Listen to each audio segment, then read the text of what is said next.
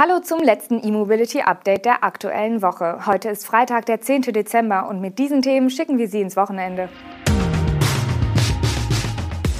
Ford stoppt Reservierung für F150 Lightning, Elektroboom in China, Ergebnisse der VW-Planungsrunde, US-Behörden dürfen bald nur noch elektrisch fahren und Opel Vivaro e-Hydrogen startet. Ford nimmt ab sofort keine Reservierungen mehr für den vollelektrischen F150 Lightning an. Ab Januar will der US-Autobauer stattdessen bestehende Reservierungen in feste Bestellungen umwandeln. Zuletzt hatte Ford-CEO Jim Farley erwähnt, dass sich die Anzahl der Vorbestellungen der Marke von 200.000 nähert. Auf der Reservierungsseite von Ford heißt es wortwörtlich, da wir uns darauf vorbereiten, gemeinsam Geschichte zu schreiben, haben wir die Reservierungen geschlossen, damit wir mit der Annahme von Bestellungen beginnen können. Dies geschehe in Vorbereitung auf die Eröffnung der Lightning-Bestellbücher im Januar 2022.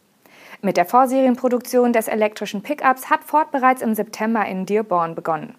Auf den Markt kommen soll der F150 Lightning im Frühjahr. Wegen der hohen Nachfrage hat Ford inzwischen bestätigt, die Produktion deutlich zu erhöhen, und zwar von 40.000 auf 80.000 Einheiten pro Jahr. Vor diesem Hintergrund investiert der Hersteller zusätzliche 250 Millionen US-Dollar und schafft 450 weitere Arbeitsplätze. Der US-Autobauer bietet seinen Elektro-Hoffnungsträger in zwei Varianten an. Mit einer Reichweite von 230 Meilen, was rund 370 Kilometer entspricht, oder mit einer größeren Batterie für 300 Meilen bzw. rund 480 Kilometer. Die Absatzzahlen von Elektrofahrzeugen in China haben im November ein neues Jahreshoch erreicht. Im Vormonat wurden 429.000 New Energy Vehicles verkauft, was den bisherigen Bestwert aus dem Oktober mit 368.000 Fahrzeugen deutlich übertrifft. Der Elektromarktanteil, worunter in China Plug-in-Hybride, rein elektrische und Brennstoffzellenmodelle zusammengefasst werden, lag im November somit bei knapp 21 Prozent. Nach einem schwachen Jahresauftakt mit nur 100.000 Verkäufen im Februar legten die Zulassungen elektrischer Fahrzeuge seit Mai kontinuierlich zu. Innerhalb der Gattung der New Energy Vehicles bleibt die Verteilung übrigens nahezu konstant. Zu den 343.000 rein elektrischen Fahrzeugen kamen 85.000 Plug-in-Hybride hinzu, was grob einer Verteilung von 80 zu 20 entspricht.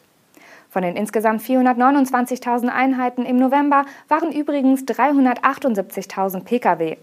Folglich gingen 51.000 auf das Konto der Nutzfahrzeuge. Im laufenden Gesamtjahr wurden somit nun bereits 2,15 Millionen New Energy Vehicles in China verkauft.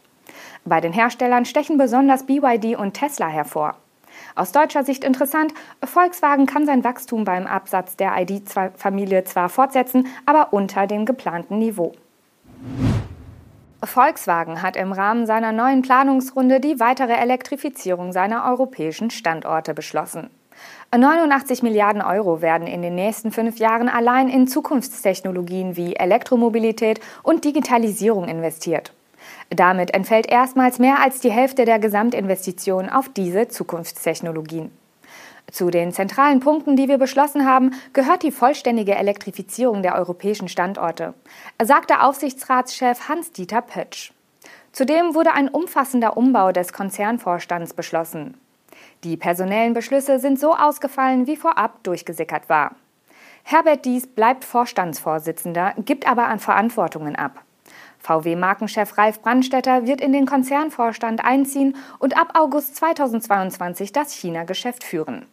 Sein Nachfolger als Chef der Kernmarke wird der bisherige Skoda-Chef Thomas Schäfer. Und Hildegard Wortmann, bisher im Audi-Vorstand für Marketing und Vertrieb zuständig, übernimmt künftig auch auf Konzernebene die Verantwortung für den Vertrieb. Wichtig sind auch die Entscheidungen für die Werke. Das Paket für Wolfsburg sieht nicht nur die Produktion des E-Flaggschiffs Trinity vor. Ab 2023 wird im Stammwerk eine Teilfertigung des ID3 anlaufen, 2024 dann die Vollfertigung. Damit wird der ID3 neben Zwickau in einem zweiten Werk produziert. Zum Elektrocabrio, das für Osnabrück im Gespräch war, ist dagegen noch keine Entscheidung gefallen. Dafür wird der Audi-Standort Neckarsulm elektrifiziert. Dort soll der E6 gebaut werden, also die Serienversion des im April als Studie gezeigten A6 e-tron auf der neuen PPE-Plattform. Mit all diesen und weiteren Maßnahmen sollen im Jahr 2026 bereits 25 Prozent aller weltweit gebauten Volkswagen-Autos batterieelektrisch sein. Die nächste Phase der Transformation ist also eingeleitet und Vorstandschef Dies bleibt als Motor des Wandels an Bord. Die von US-Präsident Joe Biden angekündigte Umstellung der landesweiten Regierungsflotten auf Elektrofahrzeuge wird konkret. In einer neuen Executive Order weist Biden die Behörden des Landes an, ab 2027 nur noch emissionsfreie Pkw und leichte Nutzfahrzeuge zu beschaffen. Und ab 2035 gilt diese Order für alle neuen Fahrzeuge, also auch schwere Nutzfahrzeuge.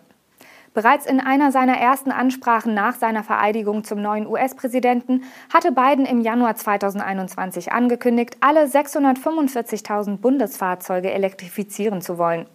Pro Jahr kauft der Staat rund 50.000 Fahrzeuge für seine Behördenfuhrparks neu. Gemäß der nun unterzeichneten Executive Order dürfen bei Pkw und Light Commercial Vehicles nur noch emissionsfreie Fahrzeuge angeschafft werden, also mit Batterie- oder Brennstoffzellenantrieb. Es gibt jedoch auch einige Ausnahmen, zum Beispiel für Militärfahrzeuge. Die Reaktionen auf die Executive Order fallen unterschiedlich aus. Die Alliance for Automotive Innovation, in der Autobauer wie General Motors, Toyota oder auch Volkswagen vertreten sind, lobte die Bemühungen. Umweltschutzexperten kritisierten dagegen, dass der Wechsel in allen Fahrzeugklassen viel zu spät kommt. Derweil kommt auch der Plan zum Aufbau eines nationalen Netzwerks mit 500.000 Ladestationen voran. In der neu formierten National Electric Highway Coalition schließen sich 53 Energieversorger des Landes zusammen. Bis Ende 2023 sollen auf diese Weise die Hauptverkehrsadern der USA mit Schnellladestationen ausgerüstet werden. Opel hat in Rüsselsheim mit der Fertigung der Brennstoffzellenvariante seines Transportermodells Vivaro begonnen. Diese basiert auf dem batterieelektrischen Vivaro E. Das erste Exemplar des Brennstoffzellentransporters wurde bereits ausgeliefert. Der Mutterkonzern Stellantis hatte die Brennstoffzellenversion seiner drei Transportermodelle im April 2021 angekündigt. In der Folge hatten zunächst Opel, später dann Citroën und Peugeot ihre jeweiligen Modelle vorgestellt. Produziert werden alle Wasserstofffahrzeuge bei Opel Special Vehicles in Rüsselsheim. Am Opel-Stammsitz befindet sich auch das globale Kompetenzzentrum Wasserstoff- und Brennstoffzellen des Mehrmarkenkonzerns. Entwicklungschef Markus Lott glaubt, dass die Wasserstoffvariante perfekt die Anforderungen von Flottenkunden erfülle.